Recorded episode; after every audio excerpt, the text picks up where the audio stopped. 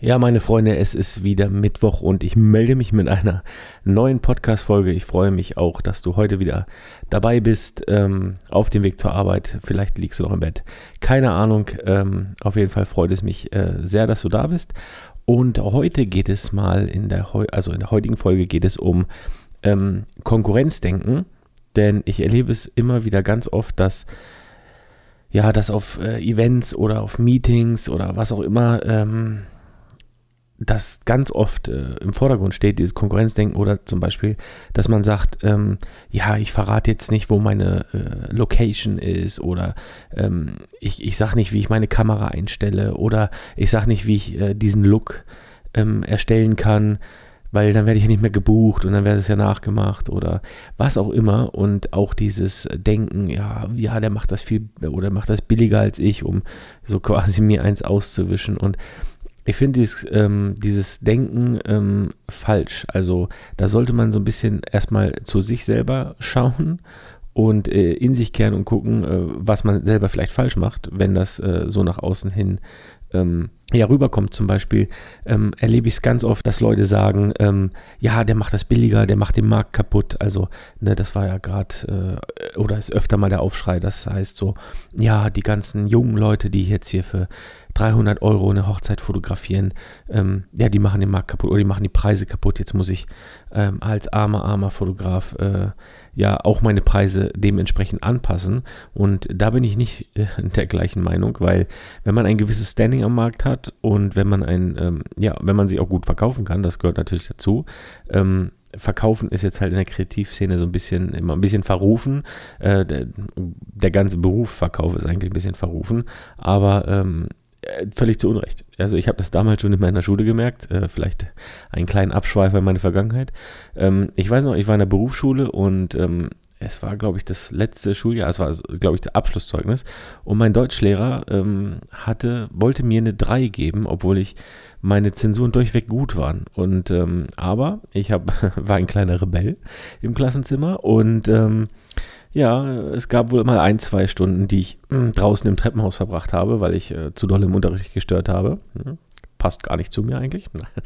ähm, ja, und deswegen wollte er mir halt eine 3 aufs Abschlusszeugnis packen. Und das wäre meine einzigste 3 auf dem Abschlusszeugnis gewesen. Äh, und da hatte ich echt was dagegen. Und dann habe ich den so lange belabert. Und ähm, ja, bis er mir dann gesagt hat, okay, geh rüber in den Kiosk und äh, hol eine Zeitung, such dir irgendein Thema raus und äh, schreib einen Zweizeiler drüber. Dann gebe ich dir die zwei, so als Zusatzaufgabe oder Arbeit oder was auch immer. Und da habe ich dann gedacht, so, ich sollte äh, ne, so typisch Staubsaugervertreter werden, weil ich kann jedem alles verkaufen, so nach dem Motto. Ähm, das ist natürlich böse gesagt, aber da hat es mir geholfen halt.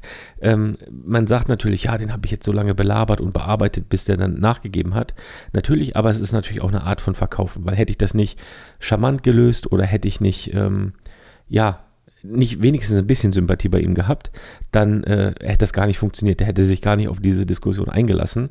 Aber ähm, ja, es hat geklappt. Ich, ich habe meine 2 bekommen. Ne? Deswegen war mein Abschlusszeugnis dann auch sauber. Äh, also quasi nur 2 und 1, voll der Streber. Hahaha. ähm, nee, aber wie gesagt, das hätte mir den Schnitt versaut und ich habe den einfach quasi belabert. Ähm, natürlich auf eine nette Art und Weise und ähm, um einfach versuchen, eine Möglichkeit zu finden, ob wir das nicht auch irgendwie regeln können. Ne? Und ähm, da hat mir das geholfen, dass ich halt, äh, ich sag mal so, ein bisschen Talent dafür habe, mich zu verkaufen, weil es ist eine Art Verkaufen. Auch ein, Ver ein, ein Bewerbungsgespräch ist ein Verkaufen. Und natürlich ist auch ähm, ein Kundengespräch mit ja, möglichen Hochzeitsgästen oder sowas oder mit einem möglichen Brautpaar ähm, ist natürlich auch ähm, ein Verkaufsgespräch. Und da muss man so gut es geht äh, rüberkommen, also charmant und nett. Und ähm, deswegen braucht man das Verkaufen. Es hat auch nichts damit zu tun, jemanden irgendwie was aus der Tasche zu ziehen oder jemanden was aus dem Kreuz zu leiern. Das äh, kann man natürlich, ähm, kann man auch psychologische Tricks und sowas alles für so einen Scheiß auch äh, benutzen, um, um andere Menschen auszunutzen, aber davon gehe ich jetzt mal gar nicht aus. Ähm, aber jetzt bin ich völlig abgeschweift von meinem äh, Thema, vom Konkurrenzdenken eigentlich.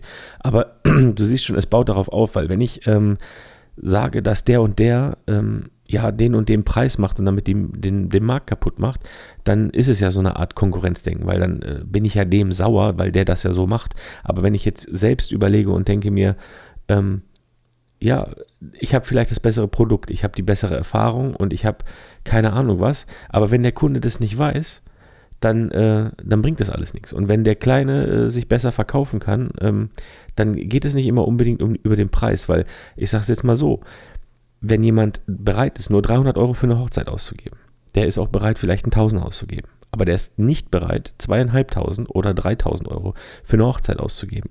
Und wenn du jetzt aber in der Liga spielst, wo du für 3000 Euro oder zweieinhalbtausend Euro ähm, Tagesgage hast, dann wäre das sowieso nie ein möglicher Kunde gewesen. Also macht er dir auch nicht den Markt kaputt, weil Leute, die nur 300 äh, Euro Budget für einen Fotografen einplanen, die würden niemals 3000 äh, Euro in die Hand nehmen. Ne, die würden, du könntest es als guter Verkäufer vielleicht schaffen, ähm, den denen das klar dass 1000 Euro das Ganze wert ist, aber da ist auch irgendwo eine Grenze und deswegen ist es gar nicht deine Zielgruppe. Und deswegen finde ich diesen ganzen, ähm, dieses ganze Konkurrenzdenken in dem Sinne Quatsch. Weil das ist einfach nur eine Entschuldigung dafür, dass man selbst vielleicht nicht, äh, ja, eben nicht so gut verkaufen kann, nicht so gut am Markt steht oder was auch immer. Weil wie gesagt, wenn der Kunde nicht weiß, dass du besser bist und dass es das auch wert ist, das Geld zu zahlen und dass es völlig normal ist, dieses Geld dafür zu bezahlen, dann ist das völlig normal. Ja, wenn ich in meinem Bekanntenkreis, äh, also wo ich früher aufgewachsen bin, erzähle, was äh, so Hochzeitsfotografen im Durchschnitt fotografieren, äh, fotografieren, was die äh, verdienen, da äh, schlagern teilweise die Leute mit den Ohren und die sagen, ja, der, also, ne, ich habe gedacht, ja, wenn es ein teurer ist, hätte ich gedacht, so 800 Euro Maximum. Und dann denke ich mir so, okay. Ähm, wie gesagt, da hat so jemand wahrscheinlich gar keine Chance, aber die Leute, die kennen auch nur andere Leute, die genauso bereit sind, so viel oder so wenig Geld auszugeben dafür. Und ähm, deswegen ist es gar nicht, ist es noch gar nicht mal deine Zielgruppe. Und deswegen ist es auch, ist es Quatsch, da konkurrenzmäßig zu denken, dass er sagt, der macht den Markt kaputt. Macht er nicht. Ne? Der bedient nur einen anderen Markt. Einen Markt, den du gar nicht haben möchtest, vielleicht. Weil die Kunden, das kann ich auch aus Erfahrung sagen, das sind die schlimmsten. Die wollen nichts zahlen und wollen das Maximum raus haben. Das ist einfach so. Und ähm, aber generell finde ich halt, ähm, man sollte halt viel, viel mehr auch zusammenarbeiten. Mit anderen Fotografen, mehrere Projekte. Ähm, zum Beispiel habe ich jetzt mein letztes Shooting gehabt, äh, also ein freies Projekt mit, mit der Denise. Und äh, da hat dann die Laura sich gemeldet und hat, also die Laura Helena, ich weiß nicht, wer sie kennt, auch eine gute Fotografin bei uns aus der Ecke, und sagt so, ah du, ich wollte einfach mal vorbeischauen, äh, wenn du nichts dagegen hast. Also nicht mitfotografieren oder so, aber einfach nur mal Hallo sagen und ein bisschen ne, so gucken. Und da hätte ich jetzt auch sagen können, nee, will ich nicht. Äh, nicht, dass du guckst, wie ich meinen Blitz einstelle oder sonst irgendeinen Scheiß. Äh, nein, um Gottes Willen, natürlich. Lass uns Spaß haben. Weißt du, wie ich meine? Das ist doch äh, mal immer locker und entspannt bleiben und nicht sagen, ah nee, ich erzähle dir meine Location nicht und äh, nee, weil wenn jetzt der auch noch meine Location kennt, dann kann der mit den Kunden genau an den gleichen Ort fahren. Ich meine, früher oder später würde er sowieso wahrscheinlich selber rausfinden, wo diese Location ist und so what? Ja, wahrscheinlich habt ihr noch nicht mehr die gleiche Zielgruppe und dann ähm, ist es, spielt es völlig, es spielt keine Rolle. Ihr könnt an denselben Ort fahren, falls ihr eine Fototour macht. Ich meine, du kannst ja jetzt nicht sagen, nur weil äh, Fotograf XY schon mal in Island im, äh, auf Fototour war, kann ich da nicht hin, weil der war ja schon da. Ja, also, weil ich totaler Quatsch, ja. Und ähm, deswegen, ich finde es viel schöner, wenn man so Kooperationen macht und auch mal vielleicht Projekte gemeinsam startet und angeht und einfach mal dieses äh, ja, Konkurrenzdenken vorausschiebt und einfach sagt, ne, ich guck mal, was derjenige so macht und guck mal, wie er es macht und vielleicht kann ich da sogar noch was lernen. Wir haben zum Beispiel auch eine Mastermind-Gruppe. Ja, die besteht äh, ja, fast hauptsächlich aus Hochzeitsfotografen sogar.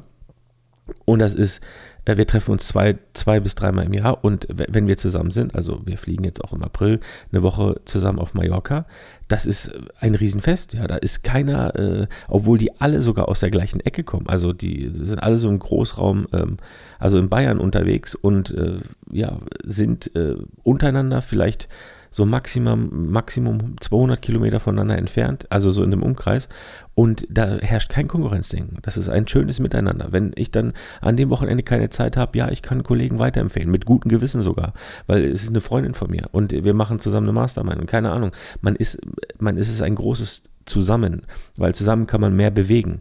Man eben, wie zum Beispiel, äh, du bist überbucht an einem Wochenende, dann weißt du, ah, mit gutem Gewissen kann ich den und den Kollegen empfehlen und äh, muss dann nicht denken, ja, ja, jetzt kriegt der das äh, Geld ab oder ich will nicht, dass der das äh, macht oder was auch immer. Es ist völliger Quatsch, weil alles, was man gibt, kommt auch irgendwie irgendwann wieder zurück. Und wenn man das Ganze ein bisschen entspannter angeht, glaube ich auch, ähm, ja, lebt es sich einfacher. Man regt sich nicht so viel auf. Äh, das ist gut für dein Herz und deswegen lebst du vielleicht drei Jahre länger. Ne? Das ist, äh, ja, also auch zum Beispiel ein Grund, warum ich äh, hier so nah wie möglich an die Arbeit gezogen bin. Ne? Wo ich in der Schweiz gelebt habe, habe ich äh, ähm, da war es autofreie Zone und äh, da ist man immer zu Fuß gelaufen oder mit dem Fahrrad. Und ich hatte es von mir zu Hause bis auf Arbeit zwei Minuten mit dem Fahrrad. Und da habe ich gedacht, das will ich mir erhalten. Weil wenn ich jeden Morgen höre, wie, wie Leute im Stau stehen und sich das antun, morgens und abends auf dem Weg zur Arbeit, auf dem Weg nach Hause abends, äh, eine halbe Stunde im Stau zu stehen, da würde ich die Krise kriegen. Ne? Und da regst du dich auf und das ist nicht gut für dein Herz. Deswegen, egal. Ich muss nicht in Heidelberg wohnen, um dann rauszufahren, um hier zu arbeiten, sondern wenn ich nach Heidelberg will, kann ich da hinfahren. Ne? Äh, also lieber so rum mal denken und mal gucken und das Ganze alles ein bisschen entspannter angehen. So, ja, das war einiges heute. Ich bin ein bisschen abgeschweift, das tut mir leid. Äh, wenn du mir nicht ganz folgen konntest, dann musst du dir die Folge vielleicht nochmal anhören. Aber ich glaube, du weißt, worauf ich hinaus möchte. Ähm, einfach mal das Ganze ein bisschen entspannter angehen, nicht immer gleich auf Angriff gehen, sondern auch mal gucken, ähm, ja, was könnte eine Kooperation bringen oder äh, eine Zusammenarbeit ist meistens spannender, macht viel mehr Spaß, äh, wenn man was gemeinsam macht und ja, man geht, man geht entspannter durchs Leben. Ne? Es ist einfacher. In diesem Sinne wünsche ich dir noch einen wunderschönen Tag und wir hören uns die Tage wieder. Also bis dann. Ciao.